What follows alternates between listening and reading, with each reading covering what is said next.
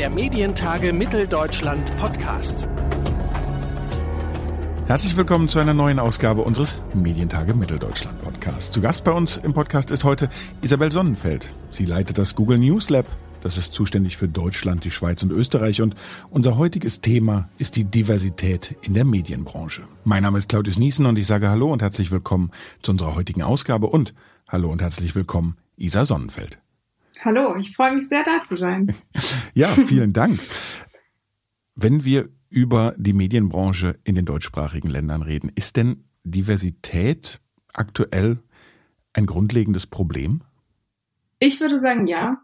Äh, ich würde sagen, dass die Diskussion rund um Diversität, Vielfalt und Repräsentation von marginalisierten Gruppen immer noch ein Lippenbekenntnis ist, äh, zumindest in den meisten Medienhäusern.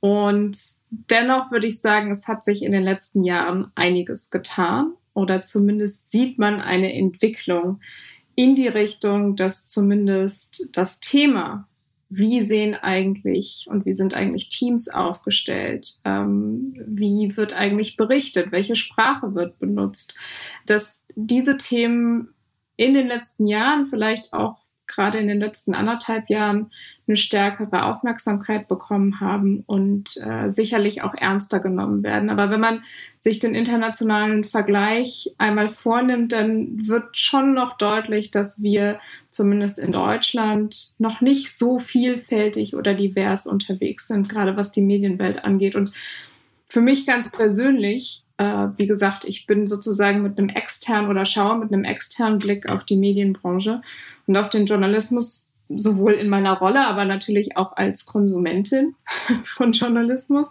Aber für mich persönlich kann Journalismus in Zukunft eigentlich nur gut sein, wenn er die Vielfalt unserer Gesellschaft auch widerspiegelt. Also das heißt, das bezieht sich auf gemischte Führungsteams. Das bezieht sich auf natürlich inklusiv besetzte Spitzenpositionen, inklusive und gerechte und verständliche Sprache und natürlich auch die Art und Weise, wie marginalisierte Gruppen in der Berichterstattung dargestellt, interviewt oder zu Wort kommen. Und das bezieht sich aber natürlich auch auf die Art und Weise, wie journalistische Ausbildung gestaltet wird und wie wir am Ende vielleicht auch journalistische Produkte äh, entwickeln und vielleicht auch für finanziell schwächere Gruppen zugänglich machen. Also das ist ein sehr, finde ich, sehr komplexes Thema, aber ich würde sagen 2021, man sieht eine kleine Wende in der Diskussion rund um Diversität, aber sicherlich noch nicht so, wie ich mir das wünschen würde oder wie viele sich, die sich mit dem Thema auseinandersetzen, sich das vorstellen. Erleben Sie denn, wenn Sie solche Forderungen in den Raum stellen, eher Zustimmung oder auch Widerspruch oder sogar Gegenargumente? Naja, also ich arbeite ja vor allem mit sehr vielen Experten und Expertinnen zusammen, die sich mit der Frage der Vielfalt und Diversität in der Medienlandschaft und im Journalismus schon seit Jahren auseinandersetzen. Also ähm, ich bin 2015 zu Google gekommen, ich habe vorher bei Twitter gearbeitet. Das Thema Diversität und Vielfalt spielt irgendwie seit, seit vielen Jahren eine Rolle für mich persönlich, aber auch in meiner Arbeit. Und als ich 2015 zu Google gekommen bin, habe ich äh, relativ früh auch den Kontakt zu den neuen deutschen MedienmacherInnen gesucht, weil ich deren Arbeit sehr schätze und auch sehe, wie viel sie schon bewegt haben. Und das ist eigentlich sozusagen der Austausch, den ich tagtäglich, vielleicht nicht, aber sehr regelmäßig führe mit Experten und Expertinnen, um zu verstehen, was sind denn diese strukturellen Veränderungen, die ja, gestaltet werden müssen, damit wir eine vielfältigere und diversere Medienlandschaft haben. Ich würde eher sagen, dass die Forderungen erkannt werden, verstanden werden, aber es hat natürlich auch sehr viel mit einem strukturellen Wandel zu tun, also mit einer Abkehr von dem alten Bewerten, was meiner Meinung nach einfach nicht mehr zeitgemäß ist. Also wenn wir uns unsere Gesellschaft angucken in diesem Jahr, dann wird die eigentlich nicht in der Medienwelt so ganzheitlich repräsentiert. Und es gibt einen Satz, den äh, die neuen deutschen Medienmacherinnen auch in ihrem aktuellen Diversity Guide und dem Handbuch äh, ziemlich groß und prägnant, äh, glaube ich, auf den ersten Seiten geschrieben haben. Die Welt von heute lässt sich nicht mit dem Journalismus von gestern erklären. Und ich glaube, dieser Satz trifft es sehr gut auf den Punkt, denn der Journalismus muss sich natürlich auch darüber Gedanken machen, wie er neue Zielgruppen erreicht, wie er Themen aufgreift, die für die Gesellschaft relevant sind und die auch von unterschiedlichen Gruppen in der Gesellschaft als relevant empfunden werden. Und es geht natürlich auch um Glaubwürdigkeit und Vertrauen. Und das geht meiner Meinung nach nur, und da bin ich, glaube ich, nicht alleine, es geht meiner Meinung nach nur, äh, wenn wir uns darüber Gedanken machen, wie es so, sowohl auf der strukturellen als auch auf der inhaltlichen Ebene aussieht. Und wie sehr steht in der aktuellen Welt zur Debatte, wenn sich ein Großkonzern, Google, ein Weltkonzern, einer von den Tech-Giganten zu diesen Themen äußert, der ja an anderer Stelle auch durchaus in der Kritik steht? Mm, also ich würde das erstmal natürlich voneinander so ein bisschen trennen, weil, wie gesagt, die, die, die, die Thematik, Diversität, Vielfalt spielt ja jetzt, wenn wir von Google ausgehen und meinem Arbeitgeber ausgehen, schon seit vielen Jahren eine große Rolle. Das heißt, wir haben seit 2018 einen Diversity Report, den wir jährlich veröffentlichen. Es gibt wahnsinnig viele Programme für Manager, für Teammitglieder äh, und Mitgliederinnen. Ne, wir schauen darauf, wie wir die Belegschaft äh, diverser gestalten können, wie wir marginalisierten Gruppen ähm, den Weg in Führungspositionen ebnen können, wie wir aber auch darüber nachdenken können, was bedeutet äh, was bedeutet es eigentlich, zugehörig zu sein zu einem Team oder zu einer Organisation. Und ich finde, das äh, widerspricht sich nicht, sondern äh, meine Aufgabe im Google News Lab und im Rahmen der GNI ist ja darüber nachzudenken, wie kann man die äh, den digitalen Journalismus innovativ gestalten. Und äh, zur Innovation im Journalismus gehört für mich ganz klar auch Vielfalt und Diversität dazu. Und das bezieht sich, wie gesagt, nicht nur auf äh, innovative Produktentwicklung, sondern das bezieht sich auch auf die Frage der Sprache, der inklusiven Sprache und der, der Teamführung. Alles Team, die auch bei uns natürlich eine große Rolle spielen. Also wenn wir darüber nachdenken, wie Produkte, neue Produkte entwickelt werden, dann ist natürlich ganz klar, dass es diverse Teams sein müssen, die ähm, bei dieser Produktentwicklung involviert sind, um die unterschiedlichen Perspektiven einzubringen. Also auf der einen Seite ne, sehe ich äh, sozusagen meine, meine Aufgabe, meine Rolle beim NewsLab und in der, in der GNI mich selbst persönlich dafür einzusetzen, dass wir, wenn wir über Innovation im Journalismus nachdenken und sprechen, dass äh, wir das Thema Diversität und Vielfalt nicht an den Rand schieben, sondern dass das ein ganz elementarer Fakt ist oder Faktor ist ähm, für die Zukunft. Und dass ich aber natürlich auch intern äh, sehr aktiv sozusagen sowohl in meiner Rolle, aber auch in meiner Verantwortung für Kollegen und Kolleginnen dafür sorge, dass wir ja eine Zugehörigkeit schaffen, die alle unterschiedlichen Perspektiven, Gruppen mit einbezieht. Jetzt tendieren wir ja in Deutschland manchmal dazu, uns selber als den Nabel der Welt zu begreifen. Gibt es denn mit Ihrem Blick, der ja auch international geprägt ist, Vorbilder, Rollen andere Länder oder Initiativen, wo Sie sagen würden, die sind schon deutlich weiter als wir, von denen wir uns, äh, wenn nicht eine Scheibe abschneiden, dann zumindest viel abgucken könnten an dem Punkt, an dem wir jetzt stehen aktuell? Also ich finde ein Projekt wirklich bemerkenswert. Das ist von der BBC vor, ich glaube, zwei, drei Jahren ins Leben gerufen worden.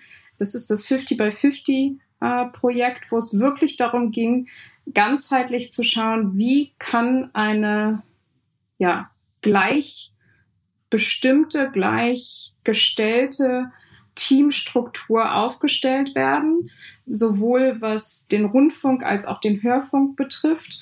Und äh, man hat in, dieser, in diesem Projekt auch darauf geschaut, wer sitzt denn vor der Kamera, wer präsentiert die Nachrichten, wer präsentiert Talkshows, äh, wie oft kommen Männer und Frauen zu Wort, wie oft kommen Menschen mit Migrationshintergrund zu, zu Wort, wie ist eigentlich die Sprache, die verwendet wird, ist sie verständlich, auch für äh, gesellschaftliche Gruppen, die, ähm, die das vielleicht nicht so einfach verstehen können. Ähm, also ich finde dieses BBC 50 by 50 Projekt, ähm, das ist auch in diesem äh, Diversity Guide der neuen deutschen MedienmacherInnen als eine Case Study aufgeführt, finde ich bemerkenswert, weil sie über die Jahre auch zeigen konnten, welchen Unterschied äh, ihr Engagement und ihre strukturellen Veränderungen äh, gehabt haben und immer noch haben auf sowohl ähm, Glaubwürdigkeitswerte als auch natürlich äh, das interne Gefühl von Zugehörigkeit und äh, das Gefühl von, ich bin hier repräsentiert oder ich werde hier repräsentiert und ich bin hier als Frau oder lesbische Frau oder homosexueller Mann, ich bin hier sozusagen willkommen und ich kann meine Fähigkeiten hier mit reinbringen. Und das ist ein Projekt, was ich einfach spannend und inspirierend finde und was, glaube ich, auch für viele, zumindest in der Medienbranche, oft als, äh, als Vorbild gesehen wird oder als Vorbildprojekt. Wie wichtig sind denn für Veränderungen oder auch äh, für die eigene Positionierung an der Stelle Netzwerke? Digital Media Woman zum Beispiel was können die erreichen und was können sie aber vielleicht im Gegenzug auch nicht? Also ich glaube, ohne Netzwerke äh, geht es mittlerweile gar nicht. Äh, wenn ich mich daran zurückerinnere, ich bin sehr früh äh, zu Twitter gekommen und war in einem rein männlichen Team. Das heißt erstmal überhaupt nichts Schlechtes, weil ich einen großartigen Manager mit, mit Ron Barnett hatte, der dafür gesorgt hat, dass jeder, der in diesem Team arbeitet, äh, sich respektiert und, und äh, ja, und äh, also als Person wahrgenommen fühlt. Aber damals war es natürlich schon so, dass äh, in der Tech-Branche immer noch eher nach patriarchalen Strukturen gearbeitet worden ist, äh, die Männerdominanz sehr hoch war und mir damals und jetzt immer noch natürlich Netzwerke und UnterstützerInnen und Mentor, Mentorinnen sehr stark dabei geholfen haben, überhaupt in diesem Umfeld ein Selbstbewusstsein und äh, ein Selbstwertgefühl aufzubauen, um mich durchzusetzen und um auch meine Ideen voranzubringen. Und ich glaube, das ist jetzt nicht anders. Das heißt, ähm, dass Netzwerke, ob sie innerhalb eines Unternehmens sind oder außerhalb eines Unternehmens äh, wie Digital Media Women, äh, dass sie ganz essentiell sind dafür, sich auszutauschen, sich Ratschläge zu holen, sich in vielleicht auch schwierigen Situationen einfach mal zu unterstützen und gleichzeitig aber auch Mut zu machen und äh, die Bestärkung zu geben, vielleicht den nächsten Karriereschritt zu gehen oder das nächste große Projekt anzunehmen. Also ich glaube, ohne interne unternehmerische Netzwerke und externe Netzwerke geht es mittlerweile gar nicht. Und ich ziehe aus den Netzwerken, in denen ich aktiv bin, sowohl bei Google als auch außerhalb von Google, ziehe ich wahnsinnig viel Kraft und, und Energie. Kann man dann sagen, dass Sie das Netzwerken nochmal auf eine neue Ebene gehoben haben mit Ihrem eigenen Podcast Role Models? Also ist das auch was sozusagen, was Sie nochmal nicht nur aktiv zum Austausch, sondern auch äh, zum eigenen Netzwerken nutzen? Ja, man könnte, man könnte fast sagen, dass es auch ein bisschen mit Eigennutz äh, verbunden ist.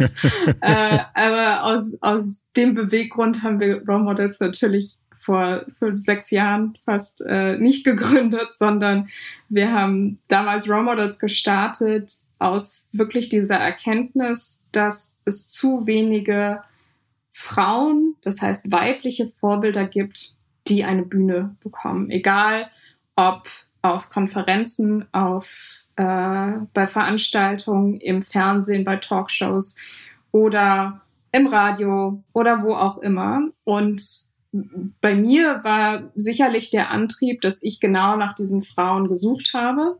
Äh, damals zu Beginn irgendwie meiner beruflichen Laufbahn und sie einfach nicht gefunden habe, weil sie nicht, weil sie nicht präsent waren und weil sie keine Bühne bekommen haben. Und wir haben jetzt mehr als 120 Frauen äh, interviewt, nicht alle aufgenommen, weil wir ganz am Anfang eher so diesen intimeren Raum gestalten wollten und diese intimere Atmosphäre äh, kreieren wollten, um wirklich ein, ein ehrliches Gespräch äh, zu ermöglichen. Und jetzt haben wir aber natürlich seit 2017, 2018 gibt es den Podcast dazu.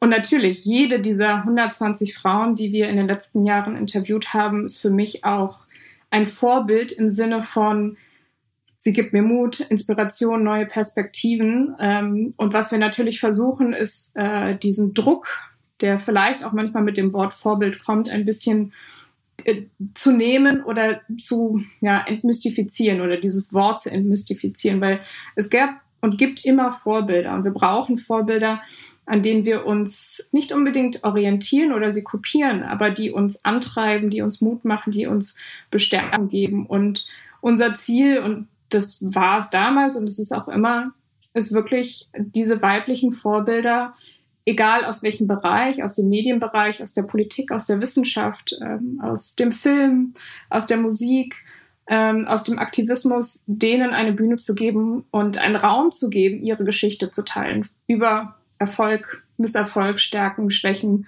äh, und das, was sie so antreibt und das, was sie auch bewegen wollen und verändern wollen. Und ja, also es hat auf jeden Fall auch für mich oder bringt mir nochmal eine, eine, eine Vergrößerung des Netzwerkes, auf das ich sehr, sehr gerne und sehr, sehr häufig auf jeden Fall auch zurückgreife.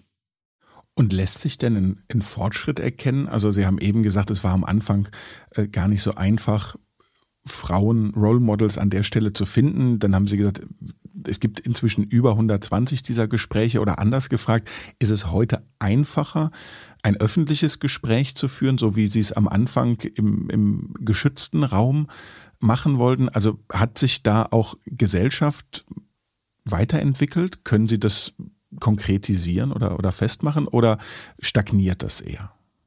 Nein, ich würde sagen, äh, wir erleben gerade eine wahnsinnig gute Entwicklung trotz, trotz Pandemie und trotz vielleicht äh, in vielen Bereichen einer Retraditionalisierung der Geschlechterrollen. Wir erleben aber trotzdem gerade ein, ähm, eine Aufmerksamkeit, die ich absolut richtig finde, für Frauen und für Menschen, die andere Perspektiven in viele Diskussionen mit reinbringen, die es vielleicht vor ein paar Jahren noch nicht gab. Und das liegt sicherlich daran, dass äh, wir diese Netzwerke haben, dass sich Frauen untereinander auch vernetzen und bestärken und sich motivieren, gemeinsam Veränderungen voranzutreiben. Und dass aber sicherlich auch, und das verändert sich, was ja auch gut ist, dass sicherlich auch die mediale Aufmerksamkeit sehr viel stärker geworden ist gegenüber äh, den Frauen in Führungspositionen, den Frauen, die äh, aktivistisch sind und für politische Veränderungen sorgen oder eintreten. Und ich glaube, das hat sich schon sehr stark verändert, was ich sehr gut finde und was ich total begrüße. Und wir müssen natürlich gucken, dass wir nicht nur in dieser Gender-Diskussion verharren, sondern dass wir eigentlich die Diskussion um Gleichberechtigung und gleiche Teilhabe sehr viel größer fassen.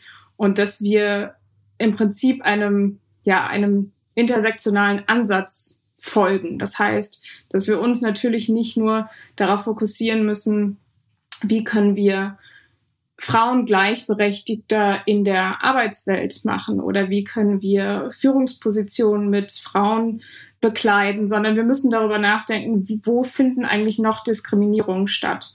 Und wie können wir diese Diskriminierung auf einer ganzheitlichen gesellschaftlichen Ebene eindämmen? Und wie können wir dafür sorgen, dass wir wirklich zu einer Diversität kommen, die über diese Gender-Diskussion hinausgeht.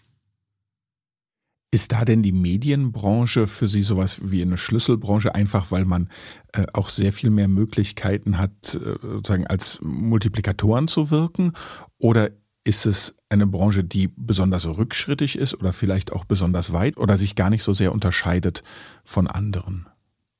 Ich sehe da gar nicht so eine große Unterscheidung. Auf der einen Seite gibt es aber natürlich eine, eine starke Vorbildfunktion der Medienbranche oder des Journalismus, weil es einfach eine mediale Aufmerksamkeit schafft. Also es macht schon einen Unterschied, wenn ich auf den Covern der Wirtschaftsmagazine nur Männer sehen würde und irgendwann aber verstärkt Frauen sehe, weil das natürlich dann bei den Frauen in Wirtschaftspositionen oder in Führungspositionen in Unternehmen natürlich etwas auslöst, was diese Vorbildfunktion ja auch übermitteln soll. Das heißt, ah, ich werde wahrgenommen oder meine meine Fähigkeiten werden wahrgenommen. Und das Gleiche gilt für die ganz normale Berichterstattung. Also wenn ich mich als Frau mit Migrationshintergrund nicht ähm, repräsentiert fühle, dann habe ich vielleicht auch weniger Interesse daran, äh, diese Inhalte zu konsumieren.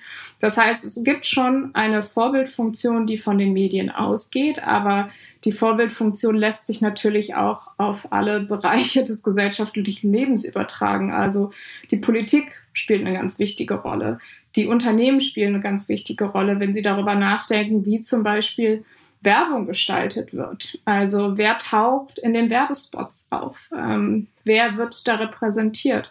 Und ich glaube, da kann man gar nicht so, so ein Schwarz-Weiß-Bild malen, sondern da muss man wirklich gucken, wie schaffen wir es, eine ja, gerechtere und inklusivere Gesellschaft zu gestalten, die auf allen oder in allen gesellschaftlichen Bereichen dafür sorgt, dass Menschen sich repräsentiert und wahrgenommen fühlen. Und ähm, dennoch äh, sind natürlich zum Beispiel Talkshows äh, ein klassisches äh, Beispiel dafür, wie dort auch natürlich versucht wird, eine andere, vielfältigere Zusammensetzung der Gäste in den letzten Jahren zumindest äh, zu gestalten. Und das hat, glaube ich, einen wahnsinnigen ja, Vorbildeffekt beziehungsweise auch einen wahnsinnigen Effekt auf die Zuschauer und Zuschauerinnen.